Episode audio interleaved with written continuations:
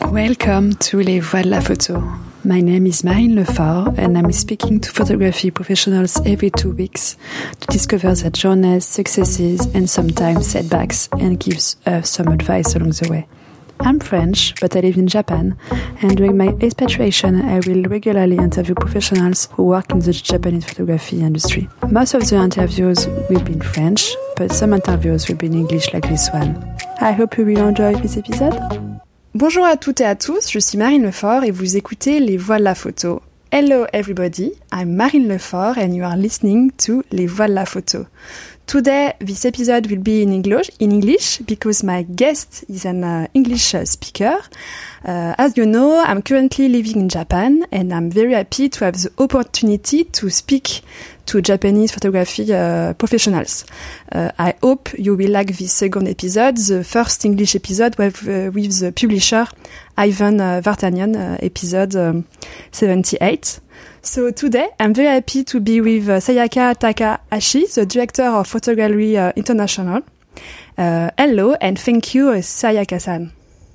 Hello. Uh, you are living in Tokyo, and I'm very happy that we managed to do this interview in Kyoto mm -hmm. during the photography uh, festival Kyotographie. Uh, to start this interview, could you explain to us your university education and professional experience until you arrived at uh, PGI Gallery? Okay, so I graduated from Waseda University uh, with a department in literature, fine arts, and one of my professors was a photography critic, uh, Hiraki Osa- Osamu Hiraki.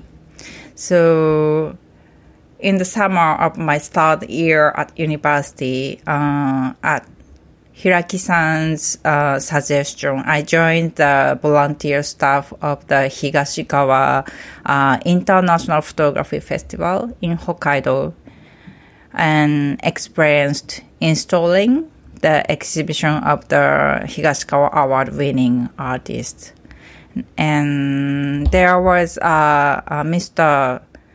Yoshino, so Hiroaki Yoshino, uh, who uh, who was a former director of PGI, um, came to instruct the volunteer staffs. So I met him, and I just found my interest uh, in preparing the you know the f- exhibitions like it was totally first time for me to see uh, to see the uh, original prints from the artist without any glass or frames, and we could touch the prints and we could you know making a mat and we could make a mat and we could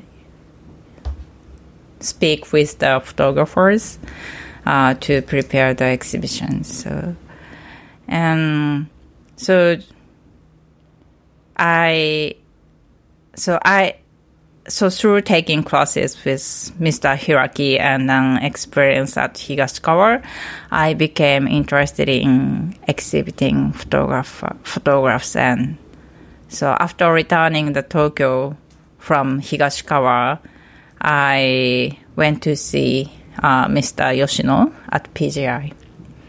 And so, as you know, the PGI is a gallery uh, specializing in photography, and we also have an atelier for uh, preservation and framing. So, its main work is matting, framing, and installing, and exhibitions. So, we also take care of collections in preparation for museum exhibitions. So I asked to Yoshino-san if they are looking for somebody. so I started to work for PGI as a part-timer. And when it was? It was 1998. And yeah, so like 20 something ago. So yeah, I did those uh, since I joined PGI and uh, as a part timer, and it was a great experience for me to work directly with great photographers, photographers and photographers, uh, including those in the museum's collection. So as well as PGI's exhibitions, and and in 2010, uh, the original director Shin Yamazaki left, and I was put in charge of the gallery's operations. So I started without any knowledge how to manage a gallery at that time. And um, uh, just uh, just before this um, uh, experience at the at the festival and your uh, study, like in your in in your family, do you have some um, uh, or, in, or in your friends, do you have some some people who are working in art or in photography, like in the Oh, no. no, you, Yeah. because Ma- so so you discover everything. Yeah. Uh, through the, your studies and your first uh, professional uh, experience. This field, yes, from my yes. It it was uh, so when I was high school. Uh, there's a kind of big uh, scene about the galley photography. Do you know the word galley? Ga, galley photo, galley 女の子写真 which is kind of the movement.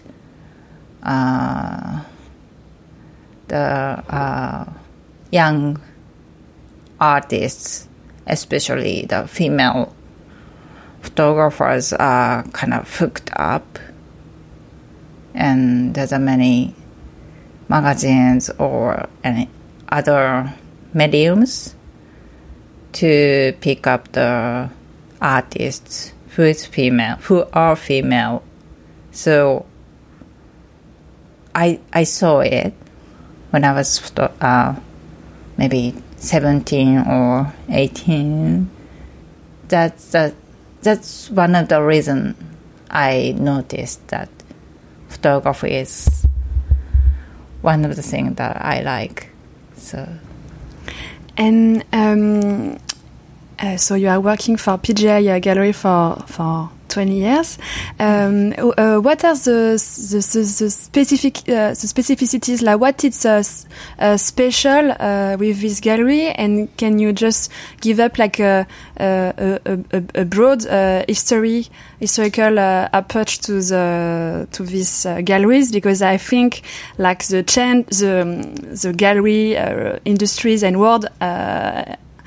Uh, have evolved a lot. So can you just uh, give us like some uh, uh, explanation and like to describe to the people who don't know a PGI uh, ga- uh, gallery like uh, uh, what it is and what it was like the evolution? Yeah, so uh, it's shown on our website, but since opening in 1979, s- PGI has served as a place that people visit to look at actual prints in person. So uh, I think there's a uh, Zeit-Foto Salon, which is the first gallery uh, specializing in photography, and Zeit was opening in 1978 by the uh, very great dealer uh, Etsuro, Mr. Etsuro Ishihara, and PGI was the second one in Tokyo, and we are uh, run by the medical equipment transporting company. So the owner, uh, he was studying in California and just he just bumped into uh, Ansel Adams. So that's the reason that he was moved. Uh, how people loved photography, so he he decided to open the gallery in Tokyo when he was back in town. And so, yeah, uh, it has continue, continuously introduced works by both photography captures, not only fragments of life, but also universal reality which transcends time and place. So therefore, we are committed to presenting the expression of each artist living in contemporary, as well as the prints and techniques present it as photographic works of art. We show artists who are outstanding in those aspects.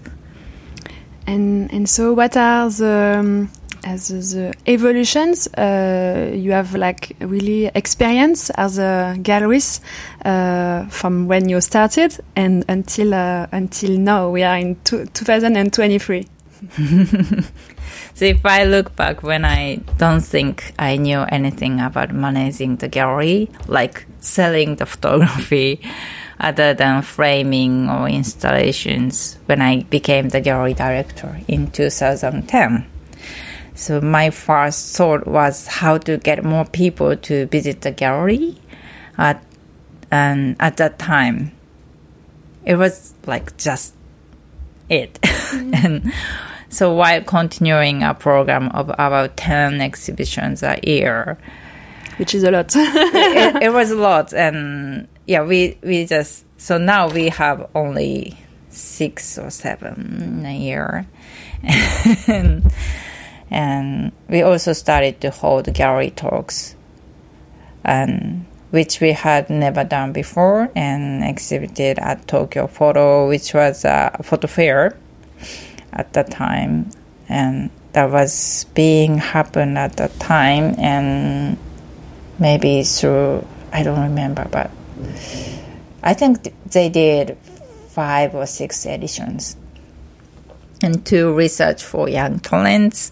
Uh, I participated in portfolio reviews and other events as I wanted to introduce emerging expressions. In addition to whom we had re- uh, presented, and 2013 I began pra- participating in the photography show uh, by AIPAD Association of International Photography Art Dealers in New York, so which I had been a part of since the early days of PGI.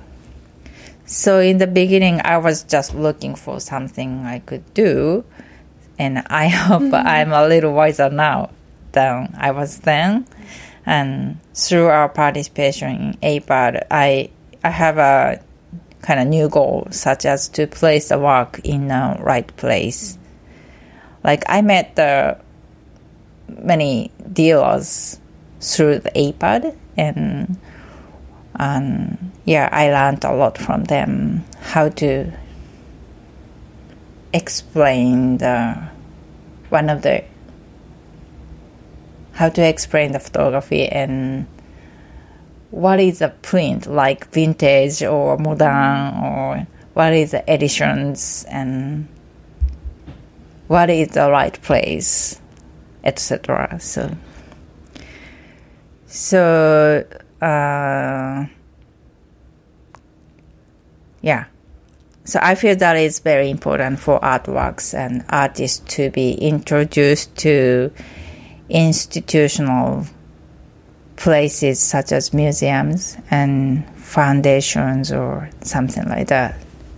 Of course, not to mention private collectors. And in that sense, it was a memorable and so pleased to pleased experience for us last year uh, to be able to place Kikuji Kawada's work, the map, uh, in the Museum of Fine Arts, Boston.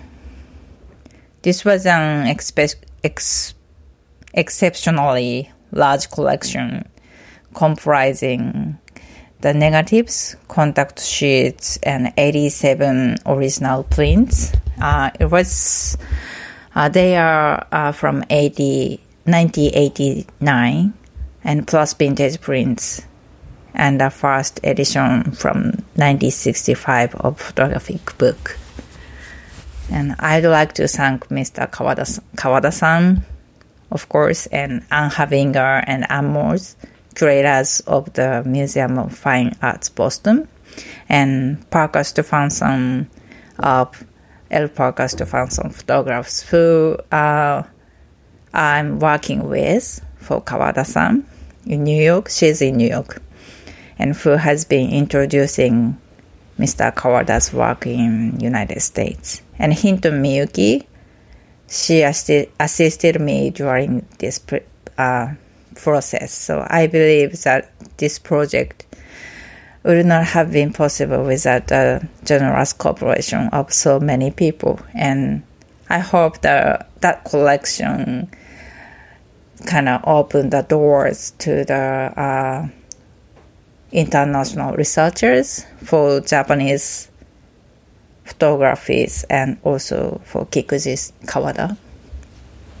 And so this was re reformed by the by the fact that I was able to run alongside Tokuko Ushioda, who, uh, who is a female photographer, uh, all the way through the exhibition and the book of her work, My Husband, which was released in last year, 2022.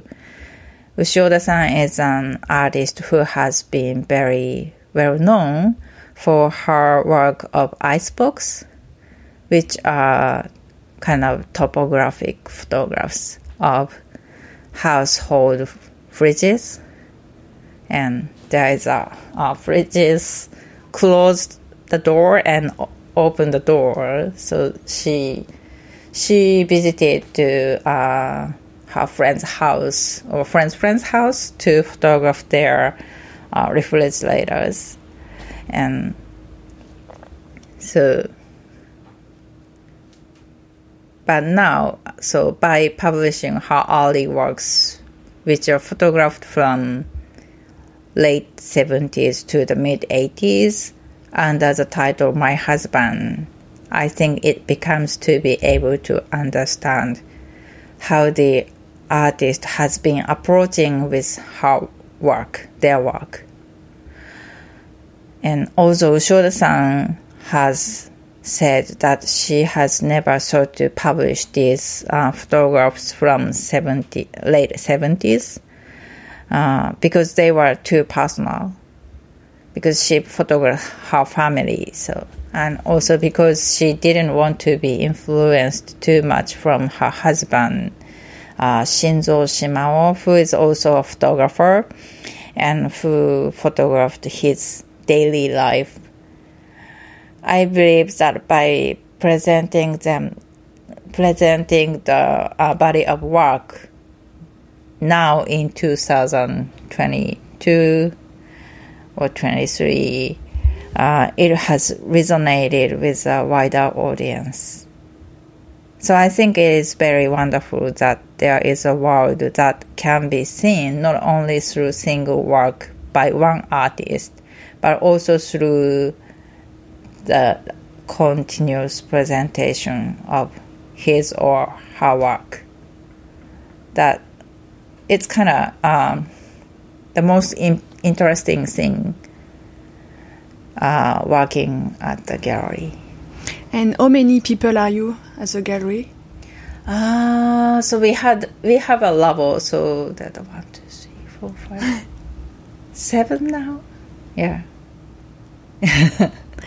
and the the the seven is like two people in uh, in sales, two people in communication, uh, or it's like yeah, there is uh, uh, so there's a framer, a manager, me, and framer, and the people who are taking care of the shop, and my assistant, and and two part timers. Mm. and for the for the people who who who are living in Tokyo or who, who are in Tokyo for um, vacation, uh, it's do we need to to comment dire to to to ask if they can come or it's like an open gallery? It's open. We are open from uh, Monday to Saturday, and yeah, it's open. You can just ring a bell. So. Um, to my last question is uh, is really uh, you can you can take the uh, question as you as you want, but um, do you have some advice, some yeah, if you can give to people who wants to become a gallerist? Um, uh, yeah, I think it can be interesting to have your your point of view, or I don't know something you did and it was not a good idea or like um, so yeah do you have some uh, some advice so i'm still scratching my head with unexpected things so i don't believe that i'm a right person to give an advice but as i'm still often busy dealing with unexpected things that happen. But uh, i guess it's to keep your curious curiousness and to be interested in the works and the artist to try to know them deep deeper and to have desire to introduce such great works to more people or is it to be interested in the history of the present moment that we are facing now and maybe need a more practical answer. No no no i think it's um uh, it yeah it was not really uh, like um, it, it, was really like an open uh, question so i think it's it's, it's good you, you, you just give like what you think and it's not uh, so people can understand and can um, yeah, I can see what they want and be uh, inspired. So thank you, thank you a lot. Uh, thank welcome. you for your time. Uh, so thank you, uh, Sayaka Takahashi. You are the director of uh, Photo Gallery International in Tokyo. Thank you. Bye. Thank you. Bye. Thank you for listening today, Les Voix de la Photo. To make the podcast known to more people, I invite you to write a comment and give 5 stars on Apple Podcast.